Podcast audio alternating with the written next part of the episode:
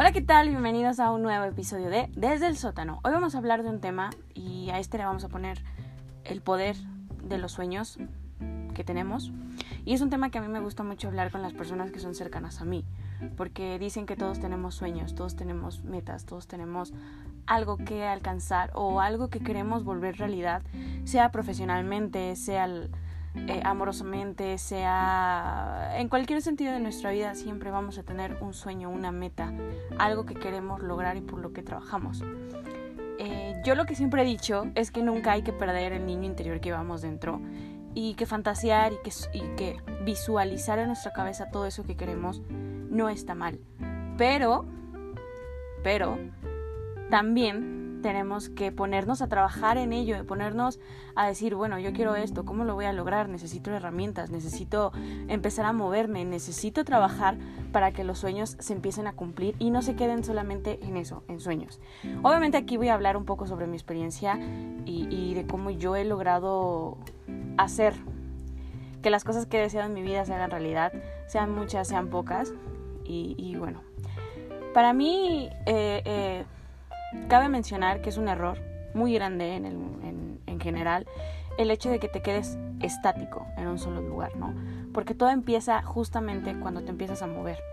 Y tienes que seguir avanzando y tienes que seguir luchando para ir ganando, irle ganando partida a tu cabeza, irle ganando partida a las personas que te dicen que nunca lo vas a poder lograr, que es algo imposible y mostrarte, no a los demás, porque realmente aquí el demostrarle a la gente de lo que eres capaz y que sí puedes cumplir las cosas queda totalmente descartado. A la única persona que le tienes que demostrar que eres capaz de cumplir las cosas que tienes en tu cabeza es a ti mismo. Las demás personas hay que borrarlas, hay que tacharlas de la lista y, dejar de enfocarnos en ello. Pero bueno, eh,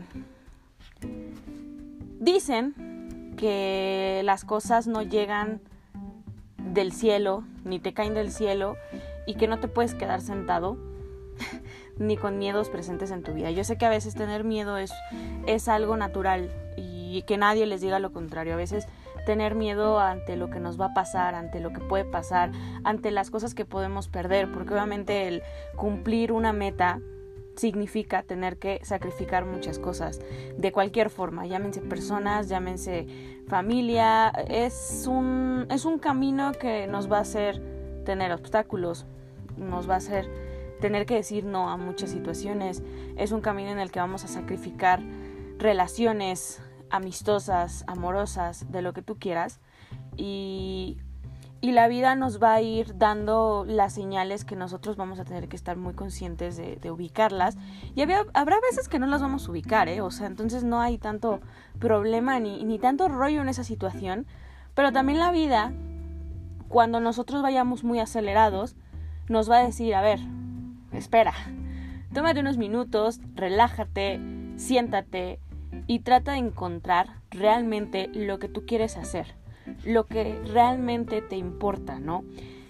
Eh, esa es una, una cuestión de, de que no puedes ir tan rápido ni tampoco puedes ir tan lento.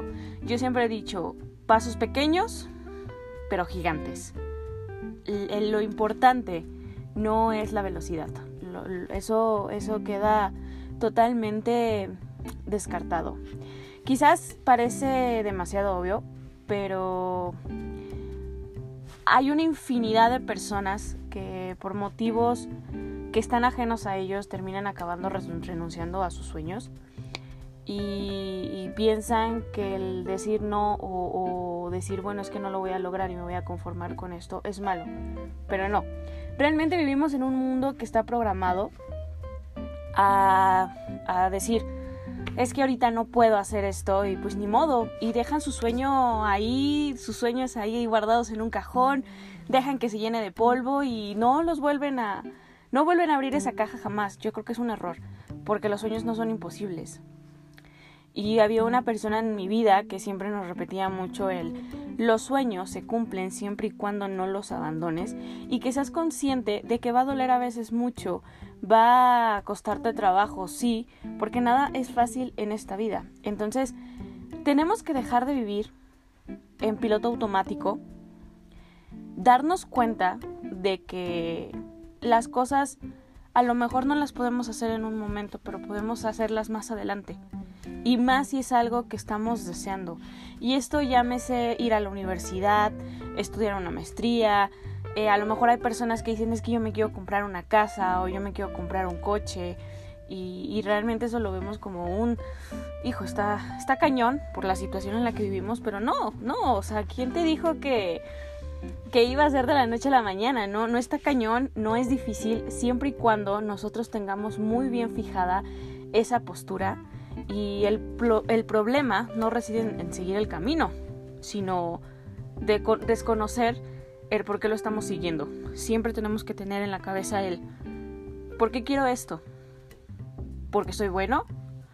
Porque es algo que quiero desde pequeño y siempre me vi me visualicé haciéndolo pero una, de las preguntas que a mí en algún momento me hicieron es el ¿cuánto te pagaron por renunciar a tus sueños?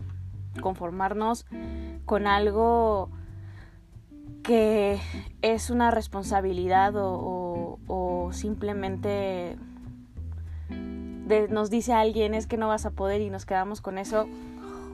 no, yo creo que es muy difícil. Durante nuestra infancia todos tenemos sueños, aspiraciones que con el paso del tiempo van siendo consumidas por la gran negatividad que tenemos a nuestro alrededor y vamos a echarle la culpa aquí a la sociedad. Y lo más curioso es que conforme crecemos, el número de responsabilidades a nuestro cargo es cada vez mayor, ¿no? Eh, hay muchas cosas que nos impiden seguir avanzando eh, y es como, como lo digo. Y esto mismo provoca que lleguemos a situaciones en que nuestros sueños se queden en stand-by o simplemente llegue alguien y nos diga es que es inalcanzable, es que no se puede. Y no, automáticamente nuestra cabeza se programa y pasamos del cómo cumplir nuestros sueños a cómo empezar a vivir la vida adulta y darnos cuenta de que nada es color de rosa, de que todo es muy complicado, que estamos creciendo y que no es lo mismo tener 18 años a tener 29, tener 25 o 26. Es muy complicado. Entonces, yo creo que tenemos que recordar que para poner en marcha nuestra maquinita, no tenemos que dejar que la rutina nos consuma, no tenemos que dejar morir a ese niño interno que se imaginaba trabajando en el mejor club del mundo, que se imaginaba conociendo Roma, Italia, cualquier lado, ¿no? Hay que cambiar ese pensamiento para comprobar las cosas que realmente no necesitamos y hacer una reestructuración para que todo lo que estemos haciendo a nuestro alrededor, todo, sea simplemente un medio para que esto nos permita alcanzar nuestros objetivos. Porque exactamente los sueños son objetivos, no, no se trata de fantasías. Eh, los sueños se transforman en objetivos. Hay una frase que, que leí en algún momento hace muchos años, que es, los sueños no dejan de ser sueños una vez que los convertimos en objetivos. Muchas veces eh, creemos que se vuelven responsabilidades o, algo que nos tiene marcado como tal, pero no, no, o sea, realmente los medios de comunicación, así como todo lo que nos rodea, nos venden los sueños como algo súper inalcanzable, eh, una amargadura con la que siempre deberemos convivir y que únicamente podrá transformarse en felicidad en caso de que nos toque la lotería o nos den un golpe de suerte y pues si tú eres de esas personas que piensa así, que de repente te va a caer de la nada todo o que estas cosas no las vas a poder cumplir porque no, no eres una persona eh, famosa o importante, déjame decirte que estás muy equivocado. Los sueños nunca dejarán de ser sueños desde el momento en que nosotros eh, decidamos no ponerle una fecha de vencimiento. Así de fácil. ¿Y, ¿Y, cómo podemos hacer esto? Déjenme decirles que al momento en que nosotros decimos, mi sueño se va a cumplir, mi sueño va a ser trabajar en un club de fútbol, sea cual sea el motivo. Y para ello yo me veo trabajando de mis 28 años hasta mis 30 años para alcanzar esa meta, ahí ya te estás fijando un objetivo y estás, estás haciendo tu sueño tangible y estás consciente de que vas a tener que pasar por muchas cosas, vas a tener que pasar por muchos obstáculos para llegar a él. Entonces no le estás poniendo fecha de vencimiento, te estás fijando un objetivo para llegar a lo que tú quieres. Y eso es lo bonito, ¿no? Llevar un estilo eh, en el que te quitas todas esas cosas que, que la gente te dice que no se va a cumplir, que no se va a poder, que, que los sueños son solo fantasías, que la gente que sueña no logra nada, pues déjenme decirles que eso no es cierto. Y aquí es donde yo vengo a, hablarles un poco de mi experiencia después de este gran monólogo que les he dado. Yo soy licenciada en periodismo y publicidad. No voy a decir mi edad, porque muchos ya la saben. Y por azares del destino, yo iba a estudiar gastronomía o pedagogía. Y uno de mis sueños a largo plazo es llegar a dar clases a nivel universitario y, y ponerles o regalarles o enseñarles la filosofía en la que yo viví mi proceso de mi carrera a, muchas personas y que se den cuenta de que sí es difícil, hacerlas conscientes de que es difícil, pero que hay cosas que se pueden lograr y, cambiar quizás un poco el, el, modo de ver el periodismo hoy en día, que es muy amarillista. O sea, ese es, mi, ese es uno de mis sueños a largo plazo. ¿Cuándo va a pasar? No lo sé, aún no le pongo fecha, pero, pero lo tengo muy presente. Eh, cuando entré a la carrera, me acuerdo que a mí me encantaba el Canal 11 por el diván de Valentina, por los cuentos de la calle Broca. Yo creo que todos crecimos con eso, definitivamente. Y, y yo le decía a mi abuelita, antes de que falleciera, que yo iba a hacer mi servicio profesional en el 11. No sé cómo lo iba a hacer, no sé cuándo lo iba a hacer, pero yo, cuando llegara el tiempo de hacer mi servicio profesional, lo iba a hacer en el Canal 11. Por azares del destino, eh, yo con unos compañeros decidí estudiar eh, un diplomado de conducción y dirección de eventos masivos. No me gusta salir a cuadro, no sé por qué lo tomé, pero al final fue algo que, pasó y, y, lo pasé muy bien antes de entrar a mi último año de la carrera. Y conocí a una persona. Eh, esta persona trabajaba en el canal 11 y yo me vine enterando meses después. Entonces estaba entrando a, a mi sexto cuatri y empezaba todo este tema del relajo de que todos empezaban a hacer su servicio profesional, eh, teníamos que empezar a verlo. Eh, ahí había personas que lo iban a hacer hasta después, otras que lo estábamos buscando hacer durante, esta, durante nuestra estancia en la universidad para que fuera más fácil el proceso de titulación fue un rollo muy grande. Entonces, para no entrar en muchos detalles, yo siempre había sido una persona a la que no le gustaba pedir ayuda porque me daba pena. Entonces, me daba pena no pedir ayuda, sino el rechazo, ¿no?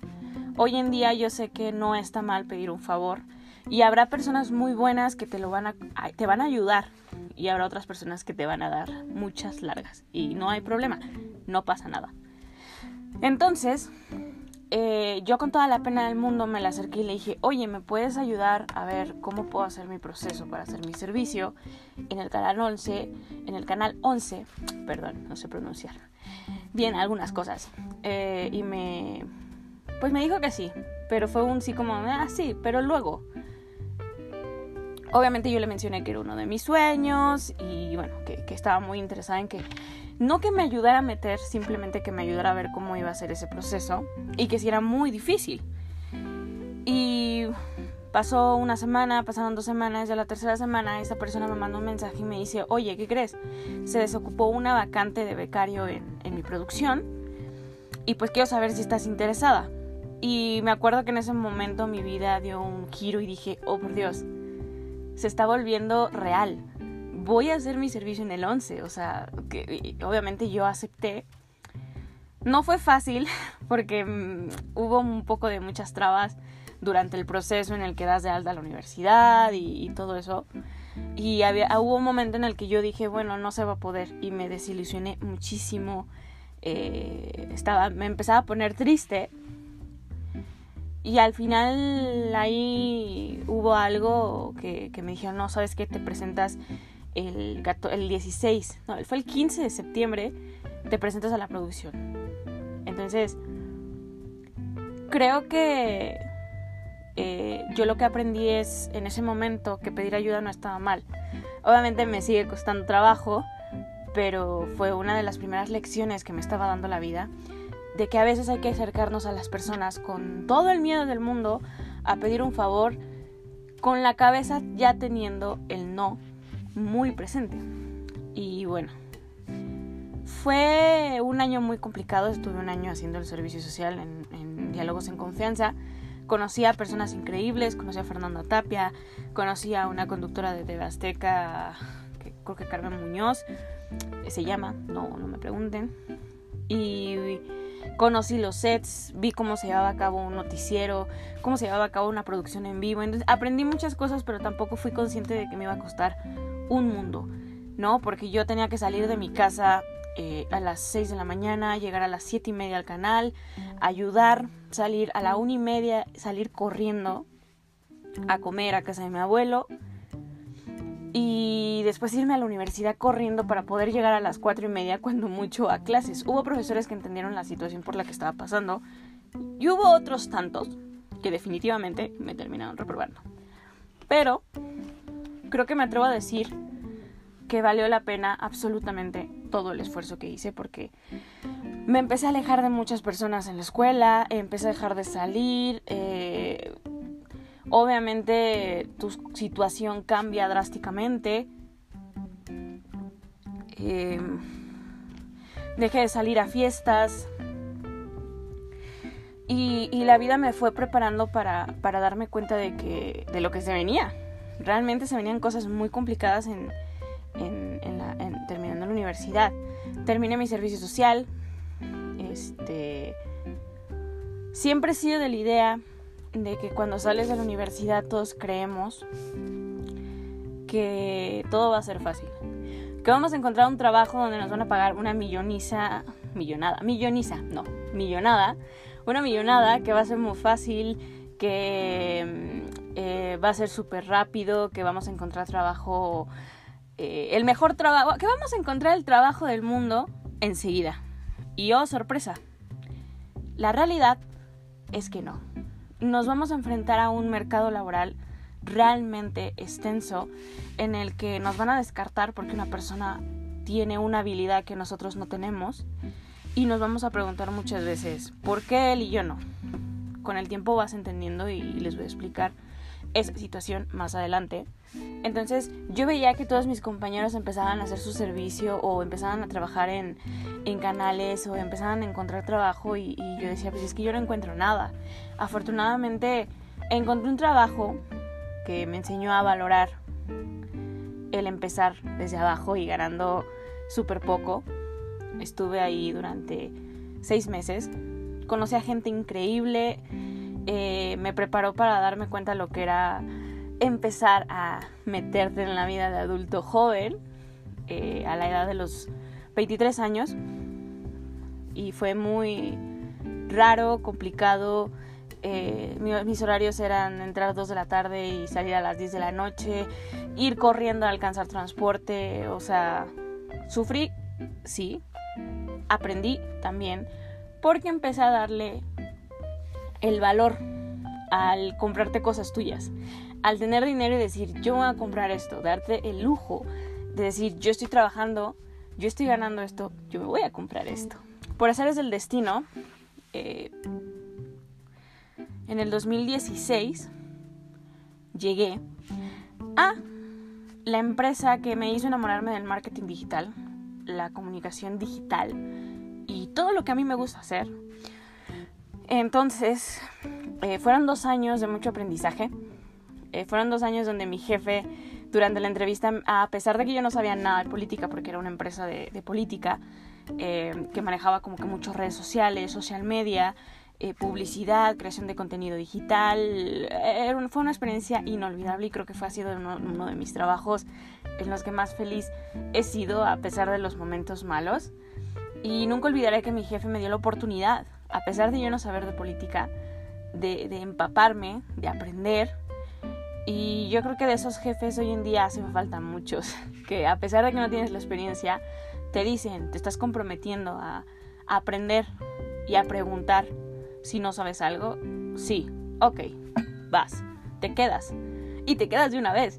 Esa vez yo no iba con nada, yo no iba a comida, no iba casi dinero, o sea, fue mi, mi primer día de trabajo, fue un, madre mía de Dios, mi mamá pensaba que iba a regresar. Menos mal tengo mi finiquito y puedo cambiar mi cheque, pero madre mía del Señor.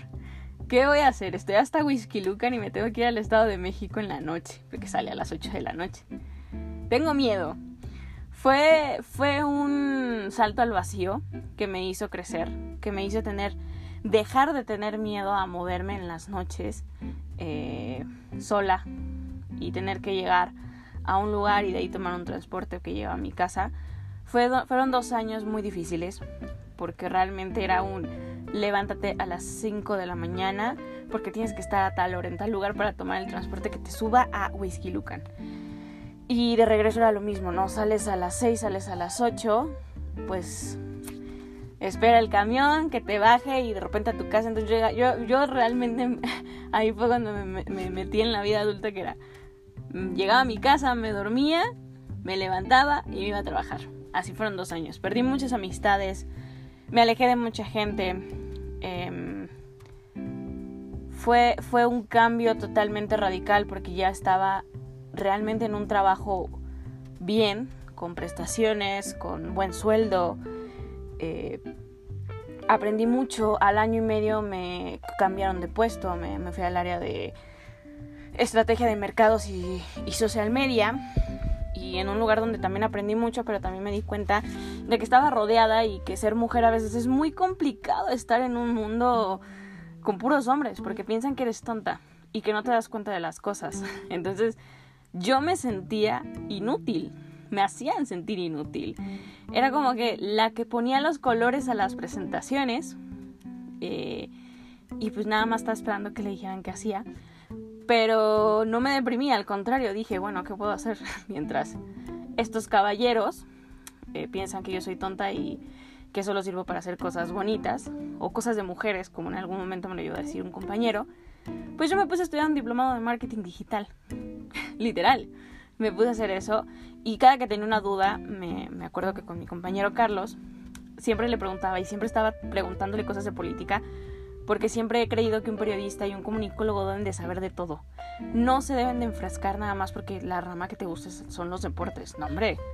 Al contrario, entre mayor tema de conversación tengas, mejores amistades, mejores círculos vas a tener. Ojo, no estoy diciendo que si solo sabes de fútbol eh, es malo. No, no, no, al contrario, o sea, si solo quieres saber de eso está bien. Pero te vas a dar el chance de, de, hablar con las personas de todo, o sea, no te vas a enfocar nada más en hablar sobre si Cristiano Ronaldo es el mejor jugador del mundo, o si Messi es el mejor jugador del mundo, o si el fútbol varonil eh, es mejor que el femenil, que todos sabemos que eso es totalmente mentira, el fútbol femenil es mejor. Entonces, em, fueron dos años increíbles, hubo un momento en el que yo ya no me sentía cómoda, que dije, bueno, ya, hasta aquí, me tengo que ir, esto no está funcionando, eh, necesito un lugar donde me valoren, donde yo pueda crecer, donde yo no me, a lo mejor no querer sentirme importante, pero sentir que estaba aportando algo a mi trabajo y, que la gente estaba valorando lo que yo estaba haciendo y al final terminé renunciando. Y cuando renuncio, en el 2018 eh, me quedé un mes pensando, ¿y ahora qué hago? Realmente nunca me puse a pensar qué es realmente lo que yo quería después de eso. Sabía que me gustaba el marketing digital, sabía que me gustaba el tema del community manager, el de cómo, cómo se manejan hoy en día todas las plataformas, eh, todo lo que tenga, tiene que ver con, con plataformas digitales pero no, no, no sabía cómo, cómo enfocarlo realmente. Se me presenta la oportunidad de trabajar como relacionista público o relaciones públicas con una de las empresas más importantes eh, a nivel nacional, porque pues, también es una marca internacional. Y digo, va, órale, ¿por qué no? Vamos a intentarlo, vamos a ver si este es mi camino. Definitivamente no. no, eh, aprendí mucho, tuve contacto con muchas personas, conocí también a muchas personas, eh, tengo conocidos que hoy en día eh, sigo pensando que son increíbles, pero hubo un momento donde dije, no, las relaciones públicas no son lo mío. Me gusta interactuar con la gente, me gusta ser sociable, pero posiblemente haya sido porque no tuve a los mejores jefes y venía de haber tenido un jefe buena onda que, que a pesar de, que sentía que estaba trabajando con, en un ambiente muy machista, eh, siempre me trató bien y fue buena onda a cambiar radicalmente al jefe que te hacía menos, al que no le importaba si te sentías mal, al que te decía de cosas, al que te insultaba, al que te quitaba tu energía. Era un jefe tóxico, eran unos jefes tóxicos y te insultaban. O sea, bajita la mano, te insultaban y decían, no, esto, esto ya no está, esto no me gusta, definitivamente me tengo que ir. Entonces me costó mucho trabajo tomar esta decisión porque no es como que muy fácil el hecho de decir, pues tengo que renunciar y me voy a quedar sin, sin el ingreso económico, ¿qué voy a hacer? No es como que de la noche a la mañana vaya a conseguir otro trabajo porque se, sabía que estaba muy difícil y estábamos en tiempos muy difíciles, pero ya me estaba afectando a nivel emocional y físico eh, toda la presión que estaban manejando. Entonces hubo un momento en el que dije, ¿saben qué? Me voy, no puedo más, tengo algo, tengo un sueño y lo quiero cumplir. Uno de mis sueños en ese momento es cuando me di cuenta a dónde quería ir. Fue que quería estudiar una maestría en el extranjero, enfocada en la comunicación. No sabía todavía muy bien qué. Uno, y, lo más curioso es que sí, era estudiar en la Universidad Autónoma de Barcelona. Así, literal, se lo dije a, mi jefa. Entonces me, me avisé siempre, siempre he sido del día de que, y por favor, chavos, chicos, señores, señoras, lo que ustedes quieran, señores, em, compañeros, compañeres, lo, como quieran ponerlo, siempre que se vayan de un lugar traten de irse de la mejor manera, porque esto te va a abrir muchas, muchas puertas el día de mañana. Hay que ser agradecido con las personas que nos dieron la oportunidad de demostrar que estamos hechos para algún trabajo o para hacer alguna función, aunque hayan sido los peores jefes del mundo, aunque haya sido tu peor trabajo del mundo, siempre hay que irnos agradecidos y dar las gracias. Yo me acuerdo que fue un lugar donde lo pasé muy mal, porque soy una persona muy sonriente y, literal acabaron con, con mi paciencia y miren que es muy difícil sacarme de mis casillas. Pero el último día me fui despidiéndome de todas las personas de la oficina, incluso poniendo caritas felices a las personas que me caían bien. Y al final le terminé dando las gracias a mis ex jefes y uno de ellos me dijo, es que yo pensé que no te ibas a despedir de mí. Y yo le dije, es que no tengo por qué. Al final, algo me enseñaste y, ese algo lo voy a saber el día de mañana. Y sí, eh, años, bueno, años no, meses después entendí que me enseñaron a trabajar bajo presión y a entender que no me podía estar haciendo tonta. Y si quería tener tiempo para mí, tenía que tener el trabajo hecho, bien hecho, revisarlo para no tener problemas. Es un aprendizaje que me dejó mucho, mucho, mucho, mucho. Eh, decidí tomarme seis meses lejos del trabajo, enfocarme en mí, eh, arreglar mis temas, mis problemas y decidí estudiar también un diplomado de diseño y, marketing digital, publicitario, en el que aprendí muchísimo, me la pasé muy bien, conocí a gente extraordinaria, eh, conocí a mi mejor amigo, eh, literal, uno de mis mejores amigos, que, que es catalán, entonces pues dije, ¿por qué no? No, no me quiero tomar un tiempo, pero pues voy a utilizarlo para algo bueno. Em, generalmente, em, yo necesitaba dinero eh, para la temporada navideña y dije, hostia, ¿qué puedo hacer? No voy a encontrar trabajo ahorita en fechas decembrinas. Eso viene hasta enero. Decidí trabajar en una, en una tienda de temporada Sí, literal.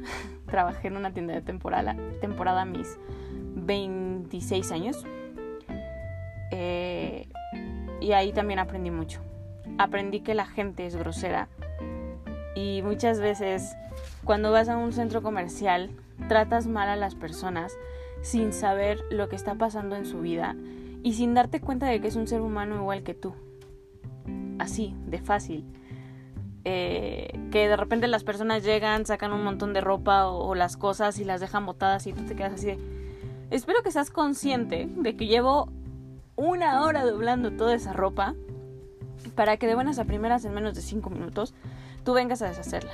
Entonces ahí es donde aprendí que hay que ser amables con las personas que trabajan en centros comerciales, llámese tienda de ropa, tienda comercial, porque tú nunca sabes cuánto les está costando hacer el trabajo que están haciendo. Y que tenemos que aprender a mirar a todos igual.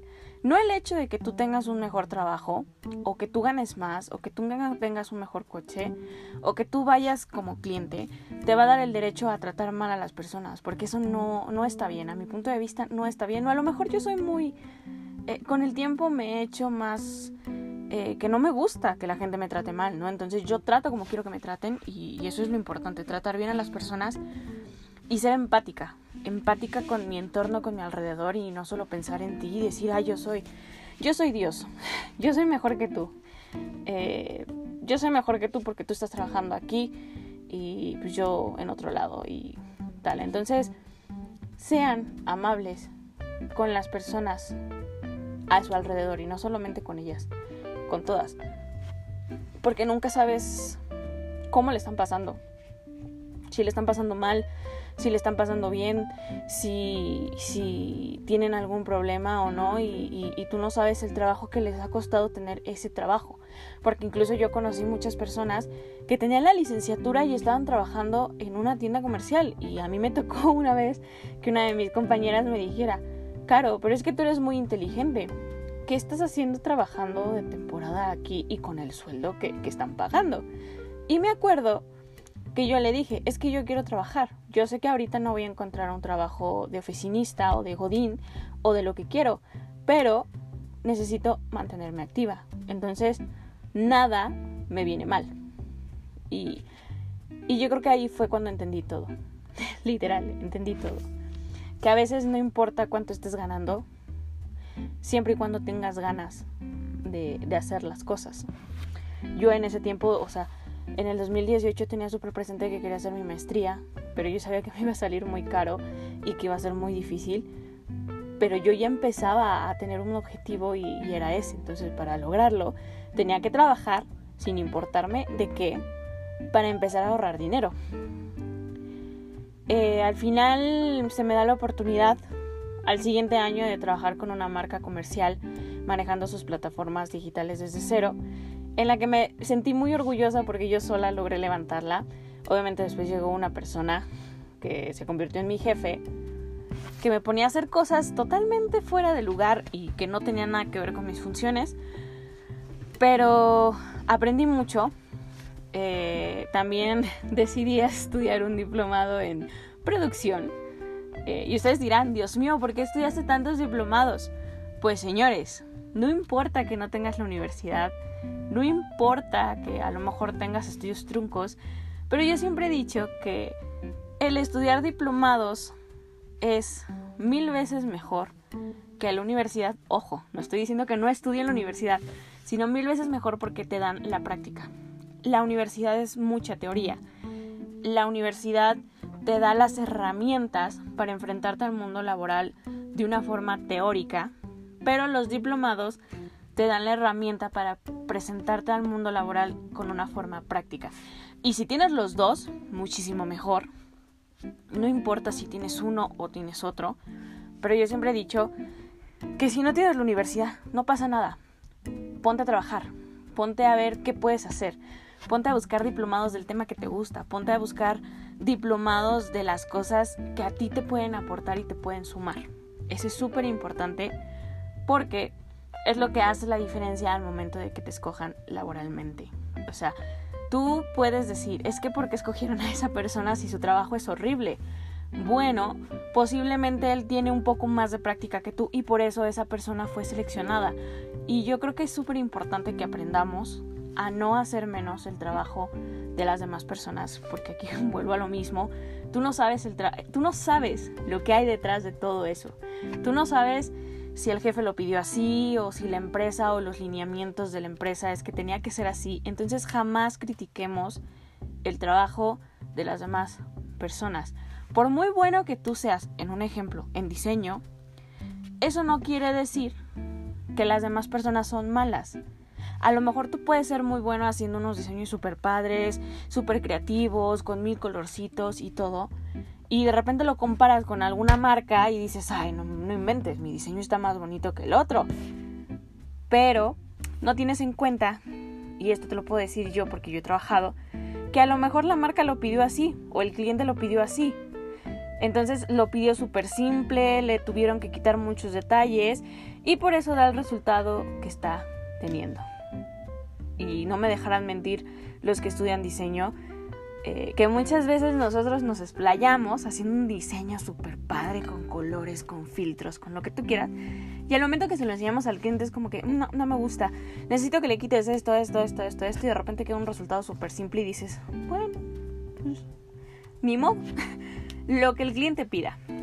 Pero bueno, eh, empiezo a estudiar mi diplomado de producción. Me meto otra vez en el ámbito deportivo, eh, pero ahora más de forma digital, manejando las plataformas y redes sociales de, un medio. Logro levantar el medio con mis compañeros, no nada más yo. Y es donde me di cuenta de que eso me gustaba. Dije, ok, ya es un hecho. Si ya me venía enamorando del marketing digital, el social media definitivamente es lo que me gusta, es lo que quiero hacer en mi vida. Y uno de mis sueños es lograr trabajar en algún club de fútbol. No tenía pensado lo que se venía, pero era trabajar en un club de fútbol. Entonces, eh, empiezo a, a trabajar con mi trabajo, levantar las redes sociales, también empiezo con, con el medio deportivo, con mi diplomado. Y me dirán, Dios mío, ¿cómo lo hacías? Pues miren, no era muy consciente de cómo lo hacía, pero lo que es un hecho es que los viernes y los sábados tenía eh, diplomado, eh, descansaba los fines de semana eh, y entre semana eran los lo, de deportes y lo de mi trabajo, entonces trataba de compaginar todo y, acomodarme de errores para que no, horarios, no errores, no, horarios para no hacerme tantas bolas y, y que no fuera tan pesado. Obviamente sí fue muy pesado había veces en las que me terminaba hartando y decía, ya no, ya, estoy harta, esto no está funcionando. Me están haciendo ver como una tonta. Pero bueno, eh, yo ya había metido mi solicitud un año anterior a la universidad. Y, oh sorpresa, un día me meto en mi correo y me sale que la solicitud había sido aceptada. Y dije, oh por Dios, oh por Dios, está pasando. ¿Qué es esto? Voy a estudiar. Pero también a la vez me cayó un balde de agua fría porque me di cuenta que estaba muy cara. Y dije, oh por Dios, no lo voy a hacer. Y, estuve pensando muchos tiempo, muchos meses, el hecho de si me iba, si no me iba, qué iba a hacer. Al final te dije, ¿por qué no? Es un sueño que tienes y lo tienes que cumplir. Sea como sea, lo tienes que lograr. Y esto te va a abrir muchas puertas y te va a llevar a que a lo mejor consigas trabajo donde tú lo pensaste en un club de fútbol. ¿Y por qué no? Un club de fútbol allá. Piensa en grande. Piensa en cosas chingonas, como decía Chicharito. No, no es cierto, pero si era un... ¿Y por qué no? Puede que pase. Entonces eh, estuve trabajando durante un año, día y noche, aguanté muchísimas cosas en, la empresa donde estaba. Eh, yo me tenía que ir en marzo del 2020 allá. Y, sí, lo logré. fue muy difícil. Lloré lágrimas de, sangre, como se dice, pero fue muy difícil, pero lo logré. Y bueno, para mi mala suerte se cruza una pandemia. Entonces todo fue digital. Y yo me acuerdo que yo estaba frustrada porque decía, es que cómo puede ser posible que haya gastado tanto dinero eh, para esto, ¿no? Porque no es lo mismo, yo tenía el sueño de clases presenciales y, todo. Regreso, regreso a mi casa, eh, toda triste, seguí estudiando. Eh, hubo muchas situaciones en mi vida que, se reacomodaron no lo pasé bien durante el 2020 por estas fechas. Eh, y en septiembre un rayito de luz, porque ya me había hecho la idea de que ya no iba a volver. Un rayito de luz se prendió y la gente que me quiso y, que siempre ha estado muy al pendiente de mí, aparte de mi familia, me ayudó a cumplir mi sueño y lo cumplí. Fue muy difícil porque no tenía dinero. Había veces en las que decías, joder, o me voy en transporte o como... esto es bastante agobiante.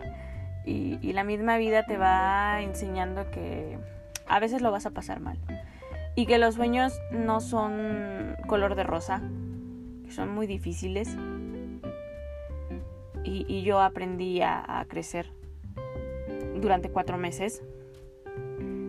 Obviamente con el apoyo de muchas personas, personas que hoy ya no están, pero que al final fueron, pues sí, un apoyo, un, pilar muy importante que me motivaban, que, que, me decían es que tú puedes, es que puedes hacerlo, no te desanimes. Y bueno, al momento de que llega la hoja de la solicitud para lo de la práctica, porque la maestría duraba un año y medio, eh, veo que viene marca, sport y todo eso y, de repente el club. No voy a decir el nombre porque todo el mundo lo sabe. Em, el mejor club del mundo. Entonces venía la hoja, ¿no? Y, y, decía, ok, ¿qué puedo perder si, si me postulo? Y aparte nadie, nadie, definitivamente, solo una persona se había postulado para hacer su servicio profesional ahí y yo era la segunda. Entonces dije, oh por Dios, esto es bueno, porque puede que nos quedamos las dos. Y dicho y hecho, nos quedamos las dos y cuando nos dieron la noticia fue un, otro de los momentos más felices en mi vida. Y, dije, ok, todo está valiendo la pena, todo el esfuerzo, todo el sacrificio, todas las lágrimas, el decir ya no puedo más, es que está muy difícil, es que no lo entiendo, es que no sé qué hacer, es que realmente yo era la única persona en mi entorno que como que sabía manejar los medios, porque, eh, o sea, medios no manejaba lo que estaba haciendo. No podía acercarme a pedir ayuda porque no entendía nada a la gente. Entonces estaba cumpliendo un sueño y ese sueño se me vino abajo en el momento en que tengo que regresar y, ya no puedo volver por temas obviamente económicos y, personales. Entonces me dieron de baja, eh, o sea, pausa y también con, con ello el servicio. Y pasé dos, seis meses en México este año pensando qué era de mi vida, pensando qué iba a hacer. Me perdí. Em, empecé a ver mi vida con una persona, eh, empecé a sacrificar muchas cosas, no por la persona, pero vamos, o sea, estaban cambiando muchas cosas. Pero muy tontamente decía, bueno, no pasa nada eh, tengo que buscar trabajo. ¿En qué busco trabajo? Pues en alguna agencia de publicidad acá. Y la encontré. Eh, y, muy chistosamente es que el año, un año anterior me habían, me habían mandado por calabazas. Entonces eh, terminé quedándome en la agencia. Es una de las agencias más, es una de las agencias más importantes en marketing digital y comunicación digital. Me terminé quedando y parecía que, en mayo, justamente, y parecía que el mundo se estaba acomodando. Literal, parecía que mi mundo se estaba acomodando. Decía, bueno, dejaste un sueño inconcluso, pero no pasa nada. Tienes trabajo, estás empezando a trabajar en una, en una agencia en la que tú te veías en algún momento de tu vida.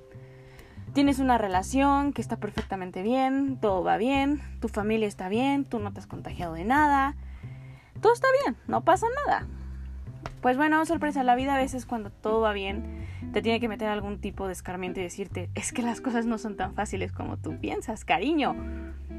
Em, en junio mi relación termina, yo me vengo súper abajo, me deprimo, eh, empecé a hacer mal las cosas en mi trabajo, no, no, no, no lograba concentrarme en nada me, encontraba perdida, era como que. En un año, en menos de un año, eh, no, no acabo la maestría, desperdicié dinero, eh, me terminan, ¿qué hago? ¿Qué hago? Oh, por Dios, ¿qué hago? Estoy, estoy mal. Eh, entré en una depresión de dos, tres meses que Dios es muy grande y me puso en mi camino a personas y, me hizo darme cuenta de las de mis amigos que, que, me ayudaron a levantarme porque de verdad era un zombie, o sea, no daba una no daba definitivamente una y mi compañera de trabajo que yo creo que fue súper paciente conmigo porque no estaba dando ni una en el trabajo. Eh, me regañaron, no regaño, pero fue como una llamada de atención, de que no estaba prestando atención.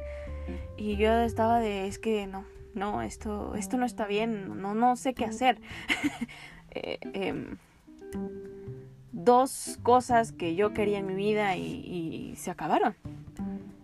Eh, entonces no era consciente de asimilar esa situación, lo pasé muy mal. Y bueno, dicen, dicen, he leído mucho, que una puerta se cierra y se abren muchas más. Y no somos conscientes de ello hasta que lo vemos. Entonces, un día, ya cuando yo empecé a decir, bueno, tengo que estar bien, espabila, levántate, y iba más o menos como que me... Ahí voy recibo una llamada del, del, Barça. Y me dicen, oye, eh, se acaba de liberar una vacante por el tema del cambio de administración, em, tenemos tu perfil, alguien te recomendó, eh, ¿estás interesada todavía? Porque vimos que estuviste dos meses haciendo tu servicio con nosotros. Y yo sí, sí, pero ¿quién me recomendó? Y me dice, un profesor tuyo te recomendó eh, y yo lo conozco. Entonces, pues si nos interesa que, estés con nosotros. ¿Qué opinas? Yo decía, pues sí, ya me dijo que sabía mi situación, de dónde estaba, que no sé qué, y me suelda aún. Pero necesitamos que estés aquí la próxima semana porque te vamos a dar un curso de inducción. No importa si te tienes que regresar, pero sí es muy importante que vengas para el curso de inducción, la firma de contrato y, y bueno, este, pues queremos saber si contamos contigo. Obviamente el sueldo no va a ser mucho, ni tampoco poco, pero te va a ayudar, ¿no? O sea, eh, te vamos a, brindar la facilidad de poder estudiar desde tu casa y, de donde estés. Y yo decía, ok, sí, me interesa. Eh, fue una puerta grandísima porque al mes esto me ayudó mucho, me hizo darme cuenta de, muchas cosas y yo empecé a entender que la vida no, no se terminaba, ¿no? Y, que, y, la, y que todo, eh, todo pasa por algo. Aún sigo descubriendo ese algo, pero todo pasaba por algo. Yo no lo creía. Era súper, ok, esto es, esto, es, esto es de otro mundo, esto, esto no me está pasando a mí. Es que esto no me puede estar pasando a mí, lo estoy pasando mal y de repente, ¡pum!, me, están pasando, me está pasando algo bueno y yo no sabía cómo gestionarlo. Y, me acuerdo que mi psicólogo me dijo, es que tienes que aprender a darte la oportunidad de ser feliz, no pasa nada. Eh, no, no, importa si de repente estás bien después de haber estado triste, a la gente no le importa eso. Y de, ok, sí, tal vez tenga razón. Y me fui, desconecté del mundo, me desconecté del mundo, desconecté mi cabeza y me hizo súper bien. Eh, obviamente me endeudé. Y cuando firmé el contrato, eh, me acuerdo que pedí permiso para entrar al estadio. Y me dijo, ah, sí, claro que sí, ten tu gafete, que no sé qué, que no pasa nada. Eh, pero pues no puedes meterte de más, es como si fueras un turista, ¿no? Y yo, sí, sí, no importa.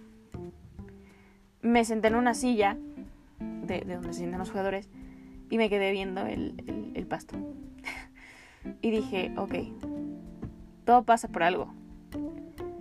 Y posiblemente esto no hubiese pasado si muchas cosas hubiesen seguido en mi vida meses anteriores, un mes antes.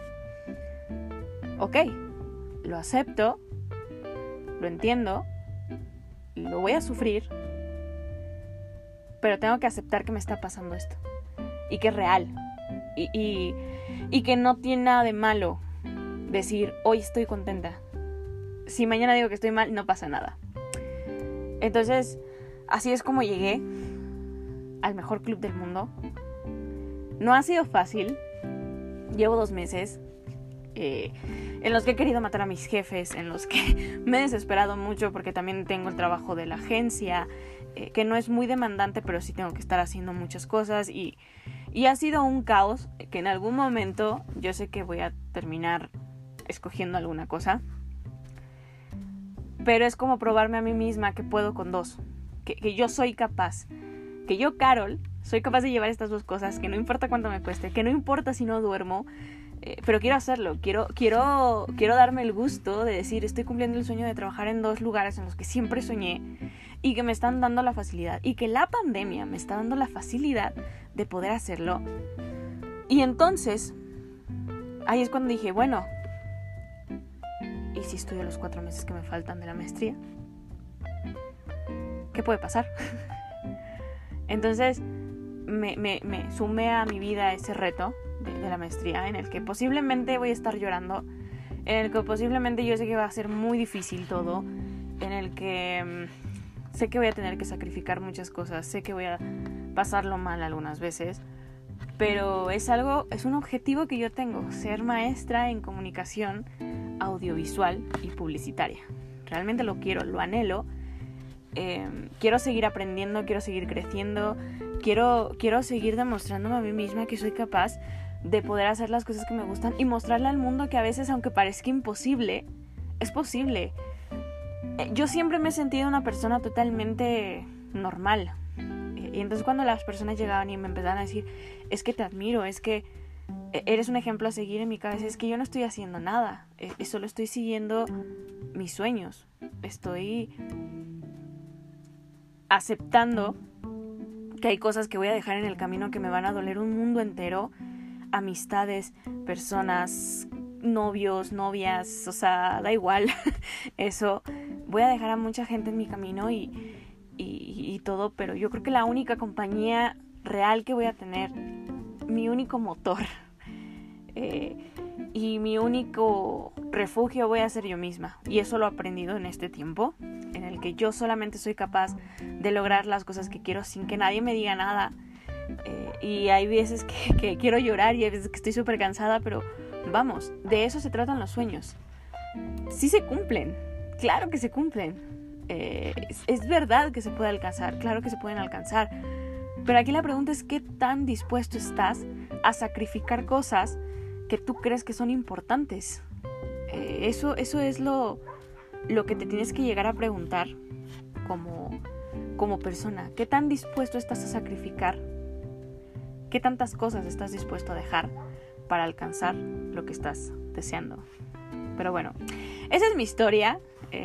Traté de ligarlo con un tema, espero no haberlos aburrido. Y simplemente decirles que los sueños se cumplen. Siempre y cuando no quitemos el dedo del renglón, del renglón y estemos conscientes que las cosas no van a ser fáciles, el camino va a ser muy difícil, lleno de obstáculos que nos van a hacer caer una, dos, tres, cuatro, cinco veces, pero lo importante va a ser cómo nos vamos a, levantar, porque es válido caer una, dos, incluso hasta tres veces. Pero lo importante es tener la fortaleza de decir, ya pasó, quiero esto y lo voy a conseguir aunque me esté doliendo. Así que esto es todo. El próximo episodio quizás tengamos un invitado especial y espero que les guste, va a ser un tema bastante interesante. Y mientras tanto, cuídense y pórtense bien y sobre todo, usen cubrebocas.